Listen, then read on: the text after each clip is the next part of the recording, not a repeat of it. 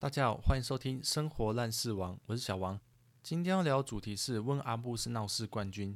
这集本来想趁母亲节热度聊一下我妈多耍宝，结果母亲节竟然是五月九号，我一直以为是五月十六，想说母亲节是五月第二个礼拜天，殊不知五月一号那周短短两天，已经算五月的第一个周末，月历才显示两格，到底谁会注意到？但没关系，我录 Podcast 越挫越勇。妈妈这么重要的人，随时可以当素材讲一集。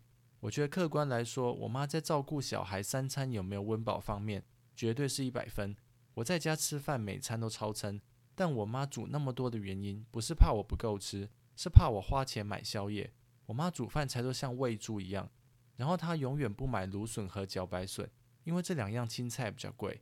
她觉得既然蔬菜营养价值都一样，买便宜的就好。他做很多事情的背后，其实都是为了省钱。此外，我妈偶尔还是个腹黑的心机女子。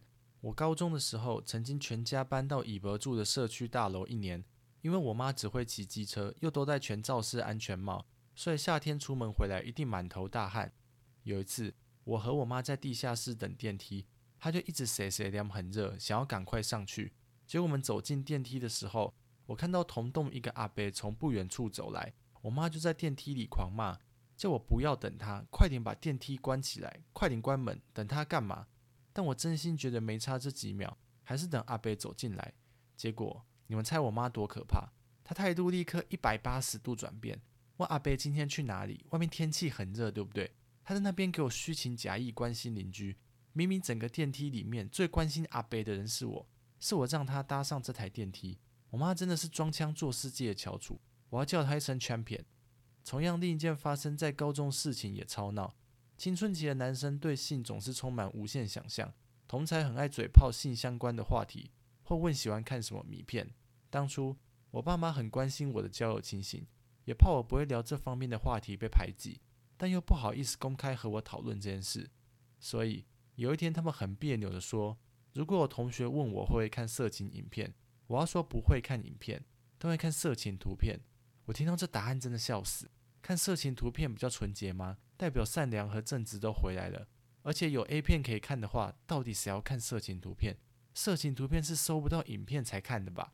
回答只看色情图片真的超爆怪。已经被同学追问看 A 片是有什么障碍。现在随着我年纪迈入三字头，最容易和我妈起争执的点就是图袭式的相亲。每次我和朋友出门，我妈最喜欢和我要照片，她才能转传照片给她朋友。帮忙安排相亲，而且还排过平常上班日，叫我请假约会。我真的很感谢我妈体谅我上班太累，需要请假休息。但休假相亲这种刻意的举动，只会让我压力倍增。更别说她会转传我们母子间的赖对话，有些内容是我私下对一件事的看法，不想让不熟人知道。结果很常变成初次见面的对象，因为我妈已经和他们聊过一轮，所以对我的交友圈或所作所为了若指掌。我想捞起说好帮探听的机会都没有，只是我妈身为逼婚界老手，也有砸锅的时候。大概两三年前，她有个朋友的女儿是大学三年级的学生，对方希望女儿多交朋友，我也觉得认识人无妨，所以答应碰面。一开始，对方母亲要求约在肯德基，说在那边双方碰面不对眼的话，比较不尴尬。我自己是不懂这个逻辑，只觉得肯德基蛮适合聊到一半拿个安利的产品来推销，或缴个诈欺赃款给上手。后来对方担心女儿安全，改成双方家长陪同在餐厅吃披萨。依据我个人经验法则，任何相亲只要妈妈在场就很容易搞砸。对方妈妈从上到下对我品头论足，然后知道我近视八百多度，就说这样很危险，很容易视网膜剥离，好像女儿托付终身给我会有风险。此时。我妈不知为何突然护子心切，反击我是因为认真读书才近视。你女儿没近视，可能书也看得比较少。当下气氛直接尴尬而默契，双方母亲竟然当场互杠。这场真的是我参加过数一数二荒唐的聚会，在此很骄傲地宣布我人生没有白活。最后，为了录这集，我特地回溯五年来我和我妈的赖对话，发现我妈最常传的讯息，其实是问我吃饱了没。提醒我冬天到了要多穿一点，夏天到了多补充水分。虽然上一代很多价值观和我们这辈格格不入，但唯一不变的是希望子女一切安好的关怀。以上就是我分享的问阿布是闹事冠军，欢迎大家来信分享自己老爸或老妈有多闹，也别忘适时表达自己对父母的爱。